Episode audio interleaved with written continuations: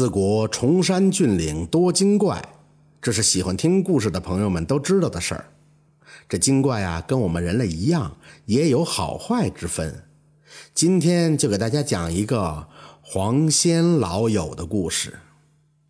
张员外是一个信奉万物皆有灵的人，他在朝为官多年，帮老百姓做了不少的好事儿、实事儿，深受老百姓的爱戴。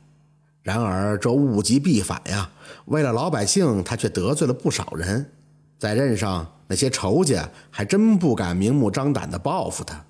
如今张员外告老还乡，朝廷和老百姓也奉送了不少的金银细软、粮食等等，足够他一家大小过上安稳的日子。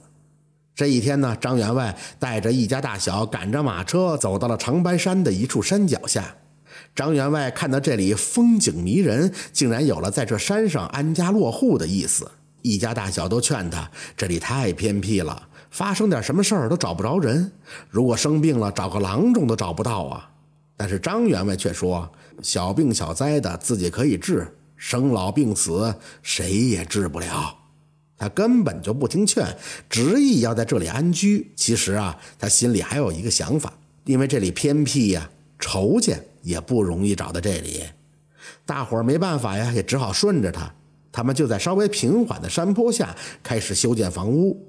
再大的工程也架不住人多呀，一家老小和工匠们花了不到一个月，就建起了一座宽敞的宅院。这一天工程竣工了，自然要杀鸡宰羊庆贺一番。大家都在忙碌着准备宴席的时候，张员外则提着几只鸡走到了离房子不远的树林里，把鸡放在一棵大树下，双手抱拳，对着树林深处大声地说话：“几位大仙，我张某人多有打扰了。从今天开始，我张某人一家就要在这里生活了，和各位大仙那就是邻居了。有不便之处，还请大家多多见谅。”我在这里略备薄礼，孝敬大仙们。张员外把鸡放在那儿，说完了话，就回到了家里。吃完晚饭，大家也都早早的睡下了。毕竟忙碌了这么久，张员外睡到半夜，迷迷糊糊的就听到有一个声音对他说：“张员外，承蒙你不嫌弃，小老儿也为你准备了一点礼物，就放在你家大门口了。”说完，那声音就消失了。张员外也沉沉地睡了过去。第二天早上，张员外刚起床，就听见他小孙子在外边喊他：“爷爷，爷爷，你看大门口谁放的？好像是人参呢。”张员外急忙走到门口，从孙子手中接过人参，仔细看了看，声音都变结巴了：“这、这、这、这可是上百年的人参呐！”他突然想起了昨天晚上那个似梦非梦的情景，双手抱拳，对着大门外说：“呃，张某人再次感谢了。”时间过得可真快呀！张员外一家在这里相安无事的住着，一住就过去了好几个月。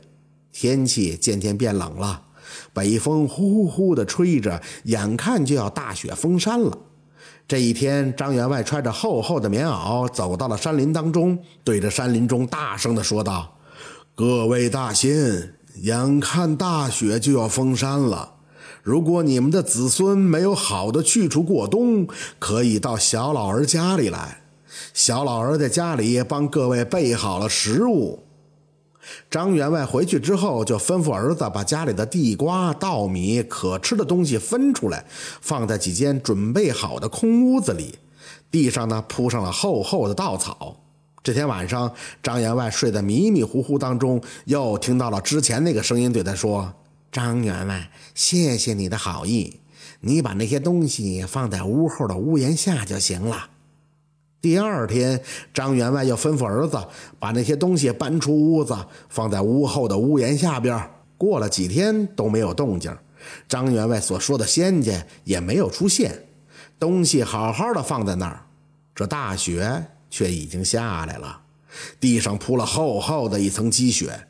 这天早上，他大儿子打开宅院门的那一刻，可被吓了一哆嗦，看到门前的屋檐下挤着不少的黄鼠狼，都被冻得瑟瑟发抖。他连忙关上门，跑到张员外的屋子里，把外边的事儿和张员外讲了。这张员外急忙穿起了棉衣，跑到大门口，看到一群冻得发抖的黄鼠狼，连忙对黄鼠狼说：“你们都到院子里来吧，外边太冷了。”一连说了三遍，都没有黄鼠狼进来，他们就好像没听见一样。一个年长的黄鼠狼站了起来，围着这个宅院转了几圈，两只前脚抬起来，对着张员外是拜了一拜，然后带头走进了院子里。屋前屋后的黄鼠狼也学着他的样子走进了院子。说来也奇怪，这些黄鼠狼也不进屋，就挤在屋子的屋檐底下，有门的地方他们都会留出门的位置。张员外吩咐儿子为他们准备食物，这一大群黄鼠狼一天到晚都静悄悄的吃喝在张员外的院子里，拉撒就自觉地跑到外边去。就这样，这群黄鼠狼在张员外的家里一直待到了春暖花开的时候才离去。离去的那一天呢，这一大群黄鼠狼排着队，两只前爪抬起来，对着张员外一家那是作揖致谢。他们虽然不会说话，但是也会像人类一样懂得感恩。就这样，张员外一家和黄鼠狼们建立了深厚的友谊。光阴似箭，日月如梭。几年过去了，张员外一家时常在黄鼠狼找不到食物的时候给予他们接济，而黄鼠狼他们，而黄鼠狼他们也经常给张员外家叼来一些珍贵的药材。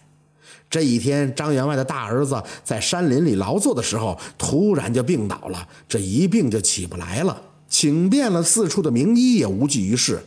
看着儿子一天天消瘦的面容，急得张员外是整天整夜的睡不着觉。这天，张员外走到了树林当中，坐在一块大石头上，唉声叹气：“哎呀，老天爷呀，我这辈子没做过什么亏心的事儿，怎么就把报应报到我儿子身上了呢？我愿意用我这条老命换我儿子的一条命啊！”说完这段话，他又呆坐在石头上，一直到天快黑了才回家。这一夜他没能入睡，第二天天还没亮，小儿子就匆匆地跑来，边跑边喊：“爹爹，出事了！大哥他……”他没等小儿子把话说完，就已经冲出了房间，跑到大儿子房里。只见大儿子躺在床上，那床里、床外和床单上到处都是鲜血和乱七八糟的污秽之物。张员外冲到床边，大声地叫着儿子：“孩子，你这是怎么了？”大儿子呢，睁开眼说道：“爹，我没事儿，我感觉特别的好。我现在就是肚子饿，我要吃饭。”张员外以为儿子是回光返照，强忍着悲痛对外吩咐道：“快快快，给我儿子做他最喜欢吃的饭菜。”又吩咐家人给儿子换衣服、换床单。在家人给儿子脱掉衣服的时候，张员外就看到儿子的肚子上有一个长长的疤痕，好像是刚刚长出肉来，感觉很奇怪，就问儿子昨天晚上发生了什么事儿。他儿子就跟张员外说：“爹，我昨晚上睡得迷迷糊糊的时候，就看见一个穿着毛朝外翻皮大衣的矮老头走到我床边，跟我说：‘别害怕，我给你治病啊。’后来我就什么都不记得了。”直到你叫我的时候才醒过来。张员外听到这儿，沉重的心情一下子就放松了，知道这是大仙救了他的儿子，他儿子病已经没什么大碍了。他赶紧吩咐家人去集上买了好多的鸡，然后把这些鸡带到树林里。张员外不顾年事已高，跪在树林里的一块大石头上，大声地说：“多谢大仙儿们呀，多谢大仙儿救我儿性命，小老儿再次谢过了。这些薄礼，请大仙儿笑纳。”然后就回到了家里。第二天早上，张员外自然也收到了黄鼠狼的回敬礼物，都是一些补气补血的珍贵药材。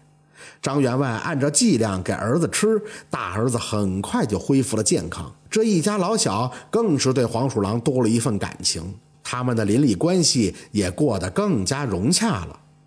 一晃十多年就又过去了，这段时间正是长白山的雨季。这雨呀，已经足足下了有半个月了，都还没有要停的意思。这一天，张员外一家刚吃过早饭，大家都在大厅里唠嗑。忽然，一只黄鼠狼闯了进来，对着大门就是一泡尿。大伙儿没理会。接着是第二只、第三只，一连来了十几只黄鼠狼，在家里到处乱搞，不是撕东西，就是把什么东西搞乱。这张员外的儿子忍无可忍，拿着棍子要打黄鼠狼。员外拦住儿子，让他别打。但是黄鼠狼是越闹越起劲儿，竟然来咬他们的裤腿儿。张员外没办法，就默许了儿子。他儿子提起棍子要打，这黄鼠狼就躲，一个追一个逃，很快就追出了门去。被追着黄鼠狼向着山路跑了过去。那追黄鼠狼的儿子也没回来。第二个儿子就出去找他哥哥，很久也没回来。就这样，一家人都跑了出去，张员外也不例外呀。正当员外跑出宅子到山上去找家人的时候，走到另一个山坡，就听见宅子后边山顶轰轰隆隆的巨响，接着无数的石块混着泥沙和泥水冲向了宅子。很快，整个宅子就被淹没在了泥石流当中，向着山下滚滚而去。张员外一看这一幕，那惊的是张大嘴巴，太可怕了。原来黄鼠狼是来救他们的呀！震惊之余，张员外对着山林大声地说道：“多谢大仙救命之恩呀！小老儿真是无以为报，就在这里受小老儿一拜吧。”说完，张员外扑通跪在地上，对着山林是拜了几拜。后来，张员外一家重建家园之后，便在家里正堂中供奉了一尊黄大仙的牌位，早上晚上各一炷香。他们对这邻居的感情也是更加深厚了。若干年后，张员外由于行动不便，跟着儿孙搬到了城里，他们也把黄大仙的牌位一起搬到了城里，早晚烧香膜拜，感谢黄大仙的救命之恩。